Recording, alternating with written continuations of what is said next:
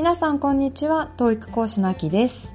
え、前回は限界に挑戦するというテーマでお話ししました。あの筋トレの話と少し絡ませながらですね、英語学習をする上で限界に挑戦するっていうことにはどんな意味があるのかということについてお話ししています。え、気になる方はぜひ前回の放送をお聞きください。え、今回はですね、英会話は TOEIC 学習に役に立つかというお話で、えー、話していこうと思います。えー、っとこれ結構前になるんですけれどももう去年の話かもしれないっていうぐらいかなり前なんですがあの TOEIC のスコア発表の日があったんですよねある時そして、まあ、ツイッターとかを見てみると何点上がりましたとかこんなスコア取りましたみたいなこういろんなこう報告ツイートが、えー、たくさん上がるんですよねその日に。で皆さんどんな心境でそのスコア自分のですね結果を見ているのかなっていうふうに私は結構ツイッターそういった日には読むんですけれども一つですねこんなツイートを見つけたんですね。どんなツイートかっていうと英会話を毎日結構な量で頑張っていたんだけれどもスコアが全然伸びませんでした。もうがっかりしていますと。ですごくあの落ち込んだような、えー、ツイートでした。で、まあ、140文字でしかない情報の中でこの方が一体どんな学習をしていたのかっていうのはよくわからないんですがただまあ言えることは英会話をとにかく頑張っていたそうなんですよね。それでその結果 TOEIC のスコア、えー、上がるというふうに見込んでいたのに上がってなかったからすごくがっかりっていうような、まあ、文面でしたこれを読んだ時にですねなんとなくこう心がざわついたんですよね。うん、なんでかっていうとあの確かに英語っていうのは、まあ、英語力っていうのはどんなアプローチ方法であってもそれが英語学習である限りあの英語力っていうのは伸びるんですよね。英語力を伸ばしたいのに例えばフランス語やってますとか中国語やってますとかっていうその方向のズレまあ、すごい極端な話ですけれども方向のズレさえなければ英語に触れている限り、まあ、それは英語学習であり英語力を伸ばすことに間違いなくつながっていくと思っています。例えば、まあ、英語で日記を書くっていうのも英語力につながっていきますし英語で映画を見るっていうことも英語で音楽を聴くっていうことも英語学習として捉えるんであれば英語力って伸びるんですよね。ただその TOEIC のスコアを伸ばしたいというかなりまあ限定的な目標があった時に本当にその手段として英会話というのが効果的なのか即効性があるのかっていうとなんとなく私は疑問に思っています。で、まあ、この方がそのどういう意図で英会話をやっていたのかっていうのはよくわからないんですがその140文字のたった一つのツイートを見る限りでは、まあ、TOEIC のスコアが伸びていないことにものすごくがっかりしていたので、まあ、おそらくそのスコアを上げたくて、英会話という手段を選んだような感じだったんですよね。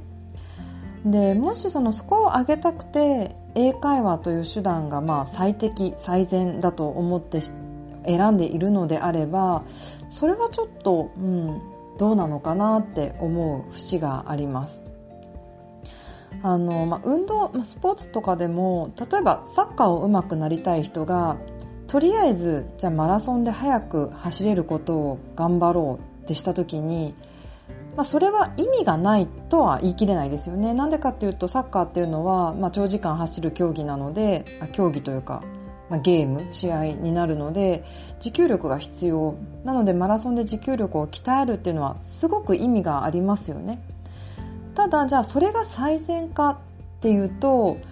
サッカーを上手くなりたいのであれば、サッカーボールに触れてないと、サッカーの上達っていうのは、やっぱりどうしても遠回りになりますよね。なんかそれとすごく同じような気がします。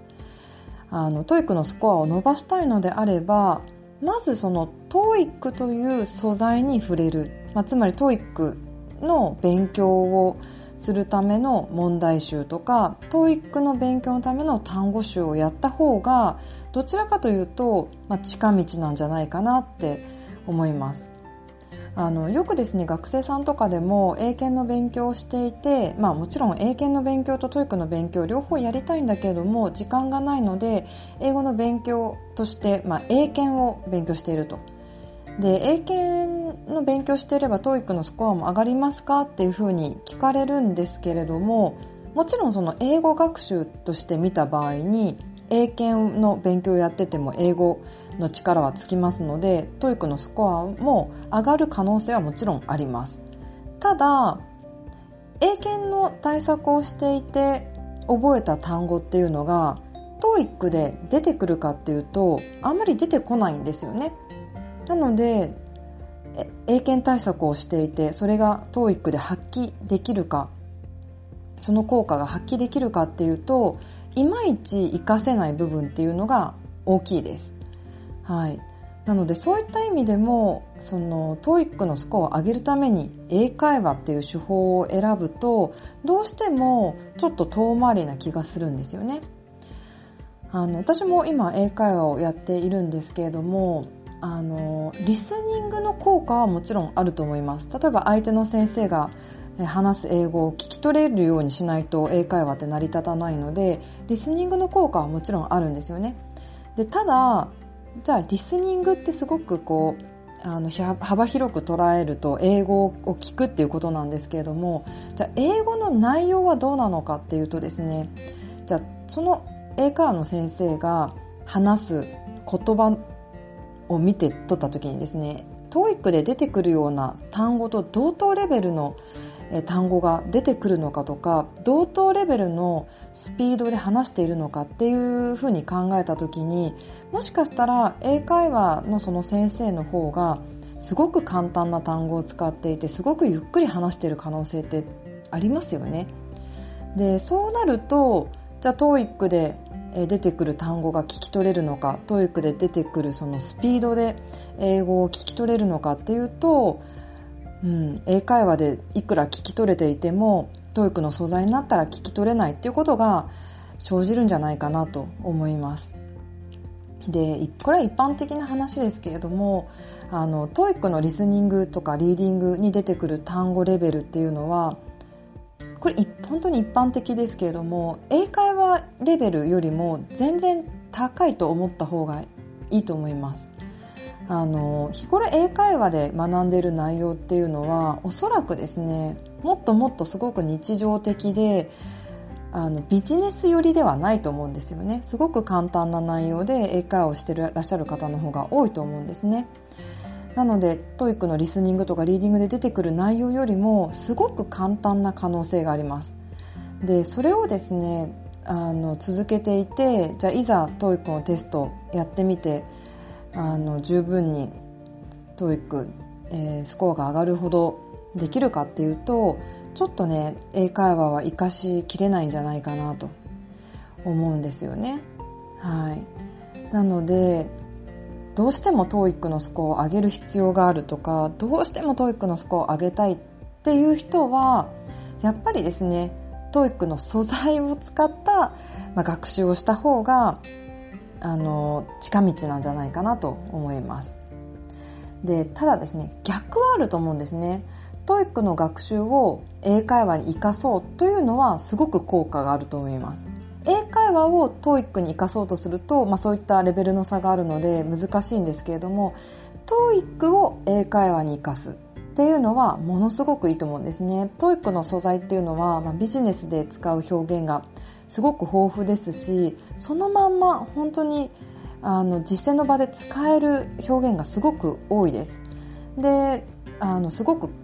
簡単っていうわけではないのでそういった TOEIC で出てくる内容を話すっていうことができるようになると英会話レベルも間違いなく高くなってくると思います。ですのでもしあの、まあ、TOEIC ですね700点800点ある人はまあ、同時にですね逆に英会話もやった方が私はいいと思うんですね。でむしろ900点なんか持ってる方は、まあ、もちろんねあの自分のスコアをもっと上げて満点取りたいという人もいるとは思うんですけれどももしそのくらいのレベルを TOEIC で持っているんであれば今度は話せるっていうところにシフトして読めるし聞けるしそして話せるっていう、ね、力にしていくといろんな場面で英語を活かせるようになるんじゃないかなと。かなり実用性がね増すんじゃないかなと思いますですので、まあ、 TOEIC のスコアに今満足していますとか、 TOEIC のスコアにまこだわる必要がない、まあ、昇進とかね、あの、 TOEIC で決まっちゃう人は、 TOEIC のスコアにこだわる必要があったと思うんですけれども、そうそうする必要がなくなったっていう人は、ぜひですね、その TOEIC の知識っていうのを英会話の方に活かしてもらう練習をするといいんじゃないかなと思います。はい。ということで、えー、今日は英会話は TOEIC 学習に役に立つのかっていう観点からお話ししてみました。えー、TOEIC 本当にね、スコア伸ばしたいっていう人、英会話ね、やりたい。楽しいですからね、英会話。あの、そっちやって、えー、TOEIC のスコアアップにつなげたいっていう気持ちもすごくよくわかるんですけれども、本当に、えー、